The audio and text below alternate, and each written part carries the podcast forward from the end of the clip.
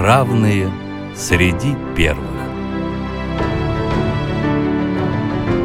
Россия и мир знают о них. Передача о людях с инвалидностью, соединяющих страны и континенты. У микрофона вице-президент Всероссийского общества слепых Олег Смолин.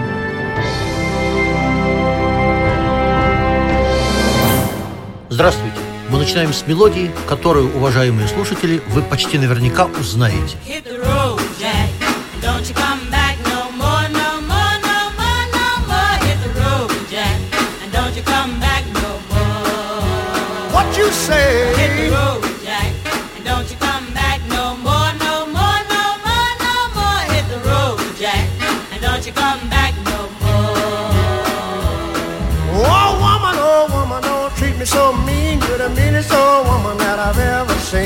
I guess if you say so, I'll have to pack my things and go. That's right, hit the road, Jack. And don't you come back no more, no more, no Но не уверен, что большинство из тех, кто узнали мелодию, вспомнят и имя музыканта, который сделал ее невероятно популярной. Имя человека, которому пришлось совершить в жизни по меньшей мере четыре преодоления. Он родился в нищете, но стал почти сказочно богатым. Только за одно выступление на инаугурации президента Рейгана получил 100 тысяч долларов. Он родился негром, что в Америке 30-х, 50-х годов резко затрудняло профессиональную карьеру. Он родился слепым, но стал невероятно знаменитым. Он пристрастился к наркотикам и даже вынужден был лечиться от этого заболевания, но, победив его невероятными усилиями, стал борцом против наркотиков, участником акций против них. Короче, наш герой сегодня имеет имя Рэй Чарльз. А гость нашей программы сегодня Юрий Алексеевич Совков, преподаватель Института современного искусства. Юрий Алексеевич, добрый день, приветствую. А, Здравствуйте. Юрий Алексеевич, давайте расскажем о детстве нашего героя и о том, при каких трагических обстоятельствах он потерял зрение. Рэй Чарльз э, – сценический псевдоним. Настоящее имя, вернее, полное имя – а Реймонд Чарльз Робинсон. Он родился 23 сентября 1930 года. О том, какое это время, Олег Николаевич, вы уже сказали, я не буду повторяться. Э, Родился он в бедной негритянской семье. Это действительно так. Э, Отец его, Бейли Робинсон, был э, механиком, работавшим на железной дороге. Мать работала в белой семье. Отец достаточно быстро после рождения второго ребенка, младшего брата Рэя, оставил семью. И семья, ведомая матерью Аретой Робинсон, э, переехала в городок э, Грейнсвилл во Флориду. Забыл упомянуть, что, в общем-то, родился Рэй Чарльз в Джорджии. Что имеет некоторое значение. Да, об этом мы сейчас скажем. В маленьком городке Олбани. Но после того, как отец оставил семью, значит, семья переехала в Грейнсвилл. Когда Чарльзу было пять лет, а матери приходилось много работать, чтобы обеспечить двух маленьких ребятишек, хотя она не одна воспитывала и содержала семью, а как это нелюбопытно и неинтересно, хотя это интересно, а, она осталась э, с детьми, а помогала ей свекровь, то есть мать мужа. Когда Чарльзу было пять лет, э, упавший в лохань в одежде его младший братишка стал тонуть. Он не сразу понял это, а когда понял э, и пытался его вытащить, он уже не смог этого сделать, ибо просто элементарно просто не хватило сил. А когда он побежал за помощью, и помощь подоспела, было уже поздно. И он помнил о гибели брата всю оставшуюся жизнь. Да, именно так. Есть, ну, это все-таки версия, э, я бы назвал ее даже легендой, что именно поэтому он потерял зрение. Ну, это не так.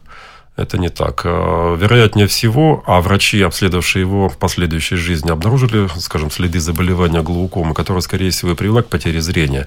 Но хотя, безусловно, вот, ну, это трагедия семейная, конечно, повлияла на то, что, возможно, он потерял зрение быстрее, чем, может быть, мог бы. Ну, кстати, нервное потрясение вполне могло повлиять на глаукому. Хоть я и не доктор. Да, поэтому здесь, в общем-то, точно никто ничего не скажет. Но, в общем, вот две версии, да, или две линии, которые так или иначе привели к потере зрения Рэем Чарльзом, произошло это буквально в течение где-то лет двух. И в школу в семилетнем возрасте он уже был отдан матерью, в общем, школу для глухих и незрячих детей в Сент-Августине, там же, во Флориде. Да, я только хочу прибавить, что с точки зрения матери негритянки это был очень сильный поступок отправить страстно любимого и теперь уже единственного сына в такую школу. Я просто помню, как моя мама отдавала со слезами меня во вполне нормальную и замечательную по-своему школу. Представляю, как это было негритянской женщине. Да, Кстати, мать он безумно любил тоже всю, всю свою жизнь. Да, дело в том, что во многих интервью, если позволите, я перескочу немножко во времени, да, он всегда говорил, что всему, что он умеет в жизни, он, конечно, не музыку имел в виду, а, скажем так, становление характера, а это, безусловно, сильный характер, э, он обязан матери. Знаете, соседи осуждали, допустим, ее за то, что она невидящего мальчика, маленького, да, заставляла мыть посуду, пол и так далее. Она тем самым готовила к тому... К Ведь он- жизни. да, он потерял вид зрения не единомоментно, не сразу. Это происходило, и она знала о том, что это произойдет. Она готовила уже к этому, к тому, чтобы он был самостоятельным. Ну, а теперь все-таки о юности, о том, как наш герой стал музыкантом. Ну, здесь нам не обойтись, конечно, без того, чтобы упомянуть о том, э, что Реймонд потерял мать в 15 лет. Ему было 15 лет, когда мама умерла. А он чрезвычайно тяжело переживал это, буквально не знал, что делать.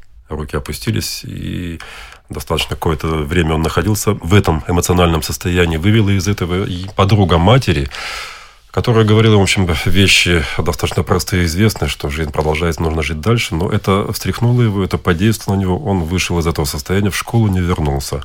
Он уехал к другой подруге матери, в ее семью, которая обещала помочь ему там же, во Флориде, также в небольшой городок Джексонвилл. И там же, в общем-то, началась его музыкальная жизнь. А, Кстати говоря, о музыке. С музыкой он познакомился еще и э, в городке, где родился. Вернее, не где родился, а там, где э, жил с матерью и братом. Он там услышал музыку и осознал на уровне своем детском то, что музыка ему необходима, и он без нее жить не может, что она часть его самого. Он и в дальнейшем это признавал и говорил об этом не раз, а это проявилось уже в трехлетнем возрасте. В школе он научился играть на фортепиано, пел в баптистском хоре, научился играть на кларнете, саксофоне и немного играл на трубе. И используя вот эти навыки и любовь к музыке, и, несомненно, огромный талант, он и начал свою музыкальную деятельность, э, играя, во-первых, в школьных проектах, а затем после школы э, также э, в различных ситуациях. Мы не будем их упоминать. Но первая уже более-менее, надо сказать, профессиональная группа из белых музыкантов, кстати, состоящаяся, которая потеряла пианиста, и ребята, слышавшие его, пригласили его. И какое-то время он работал с ними. А Осознав, что, ну, скажем так, он не растет с ними, он э, начал искать другие возможности на музыкальное развитие и игры. И поработав, кстати, в этом городке и собрав какие-то деньги, несколько сот э, долларов, он решил переехать э, также в небольшой город, но это уже все-таки восточное побережье Америки, где, э, в общем-то, по крайней мере, восточное побережье Нью-Йорк тогда э, были меккой джаза и центром э, джаза. Да, Юрий Алексеевич, Да. о начале творческой деятельности Рэя Чарльза, о первых его известных песнях, произведениях. Работа складывалась таким образом. Вместе с гитаристом Маги он организовал группу, то есть типичное трио, контрабас, гитара и фортепиано, и работал в каком-то кабачке, возможно и не в одном. И также начал записываться на студии Swing Time Records. И первые записи гитар блюз, э, Walking and Talking, Wandering and Wandering, в общем, получили определенного рода известность. Сотрудничал он также на этой студии с э, ритм-блюзовым исполнителем Фулсоном, аккомпанируя им. Это был, несомненно, большой и важный опыт.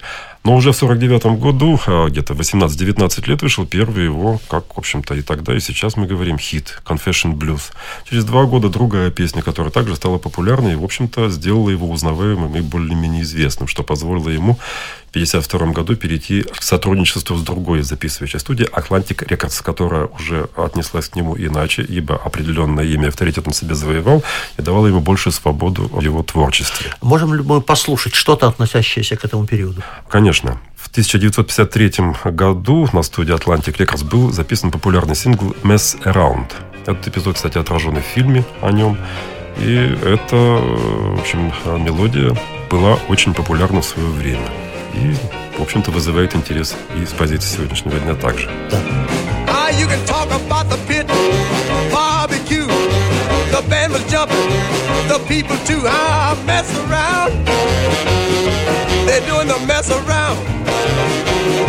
They're doing the mess around. Everybody doing the mess around. juice, you can bet your soul. They did the boogie woogie with a study roll. They mess around. They're doing the mess around. They're doing the mess around. Everybody doing the mess around. Now, uh, when I say stop, don't you move a peg. When I say go, just uh, shake your leg and do the mess around. I declare, do the mess around. Everybody's doing the mess around. Now let me have it, there, boy. А, Юрий Алексеевич, но это же не единственная вещь, которая сделала его популярным. Безусловно, уже в этот период он не только сочинял музыку, да, но и исполнял музыку других авторов, что, в принципе, была нормальной практикой. И- ну, а в его положении молодого музыканта, естественно, и не могло быть иначе. В том же 1953 году был записан другой популярнейший сингл, который был продан более чем миллионным тиражом. Название его «The Things That I Used to Do». А перевод? Переводы могут быть столь различными, что я не берусь э, переводить. Тогда давайте послушаем. The things that I used to do.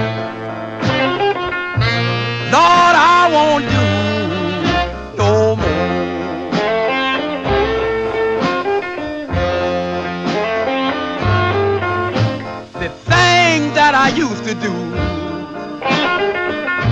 Lord, I won't do no more.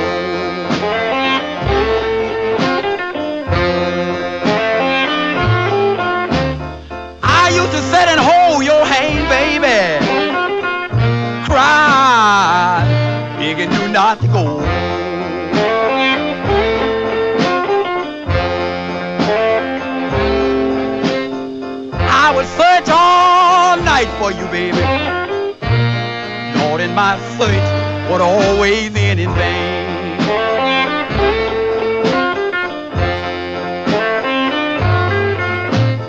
I would search all night for you, baby. Lord, and my search would always end in vain.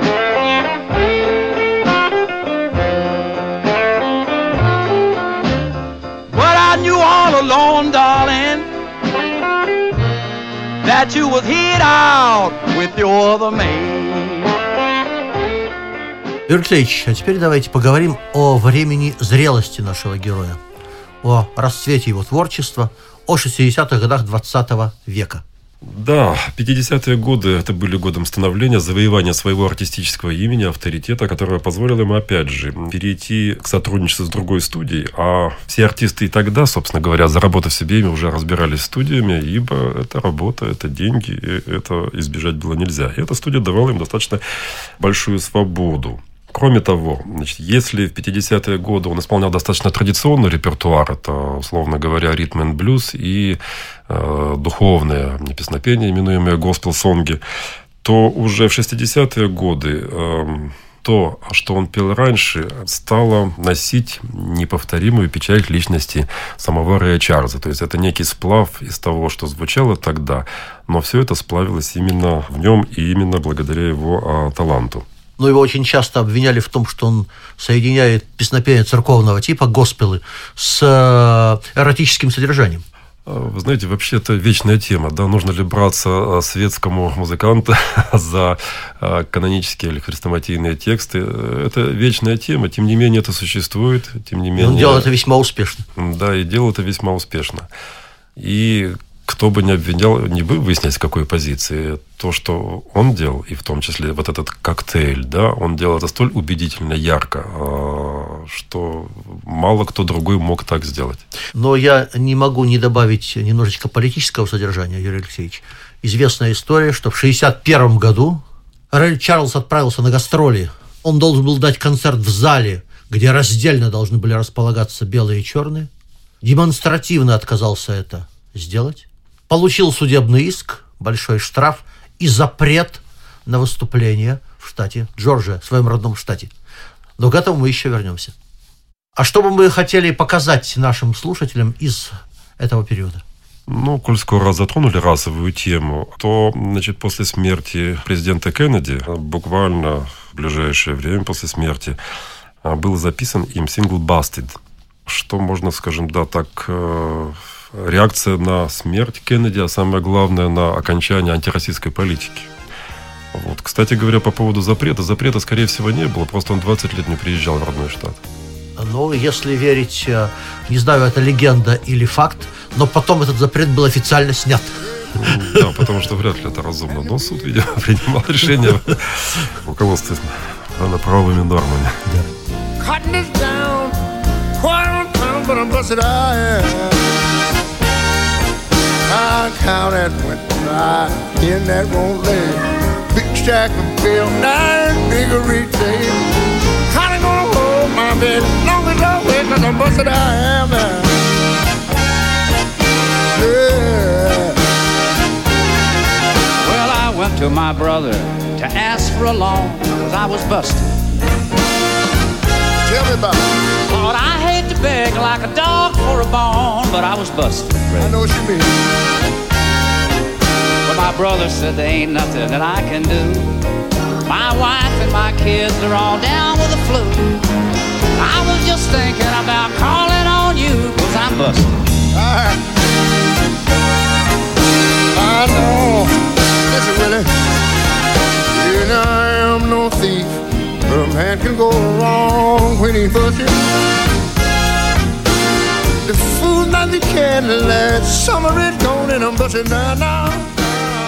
Юрий Алексеевич, как э, можно определить стиль, музыкальный стиль, в котором работал Рэль Чарльз? Знаете, не хочется э, упоминать огромное количество специальных терминов, обозначающих то или иное течение. Тем более, что Рэй Чарльз, поработав в разных из них, например, там кантри, ритм н блюз, э, госпел и так далее, сплавил из этого такой убедительный, замечательный, чертовски интересный и талантливый коктейль, что я бы назвал, что имя его стилю э, Рэй Чарльз и никакого другого.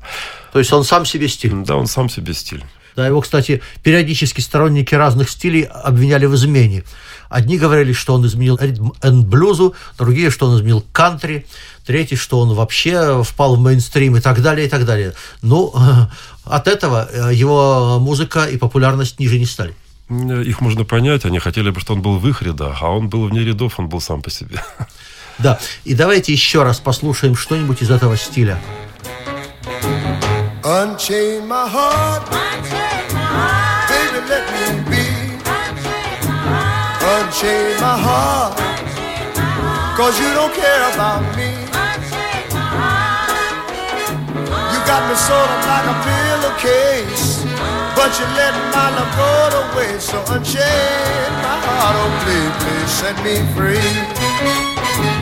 Unchain my heart, baby, let me go. Unchain my heart, cause you don't love me no more.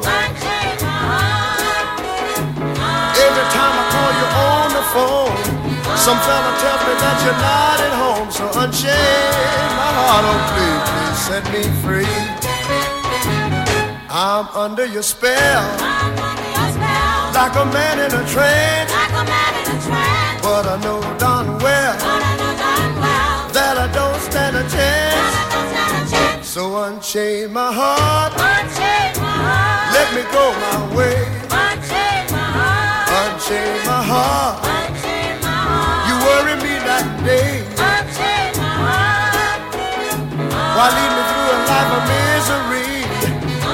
don't care a bag of beans for me? So unchain my heart, oh please, please set me free.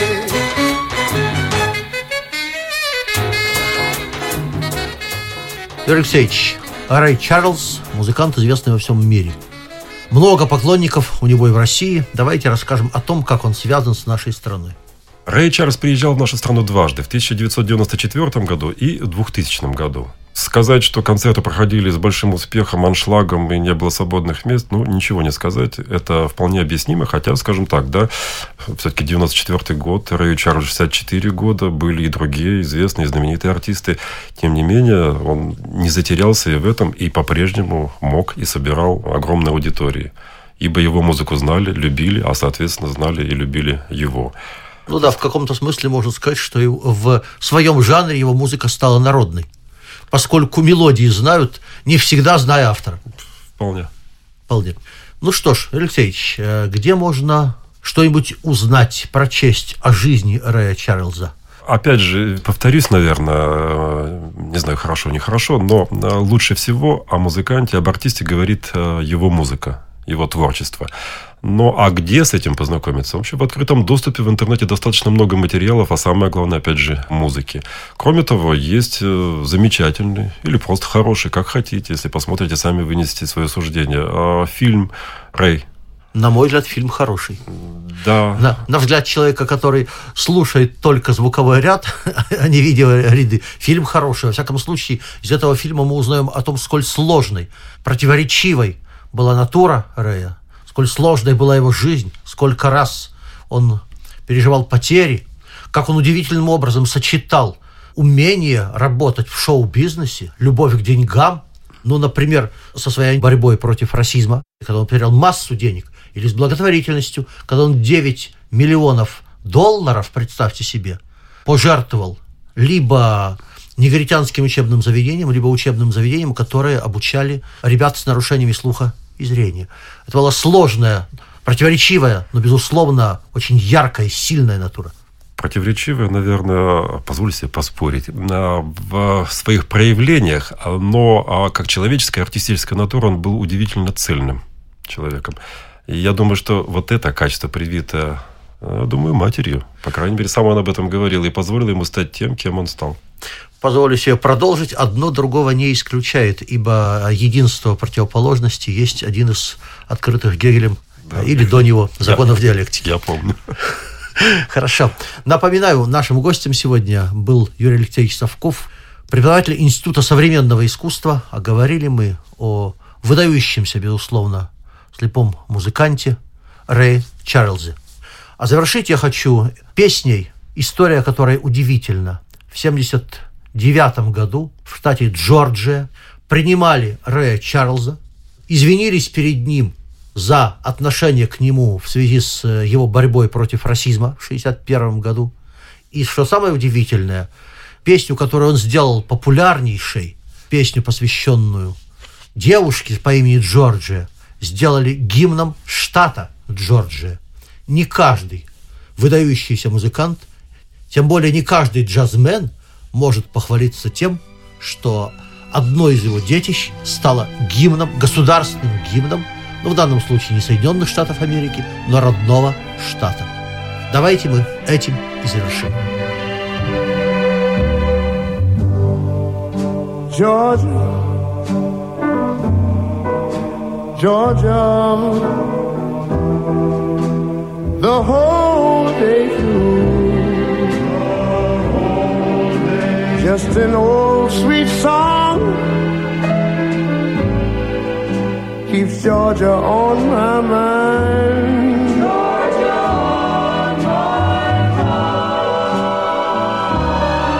I said, uh, Georgia, Georgia, a song of you sweet and clear is moonlight through the pines.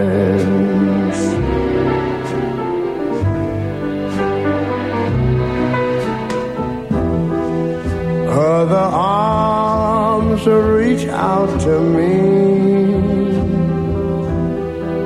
Other eyes smile tenderly. Peaceful dreams I see the road leads back to you. I said, Georgia. Oh, Georgia, no peace I find.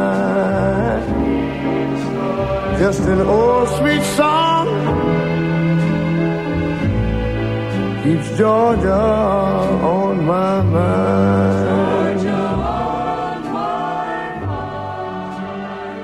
Программа создана при финансовой поддержке Федерального агентства по печати и массовым коммуникациям.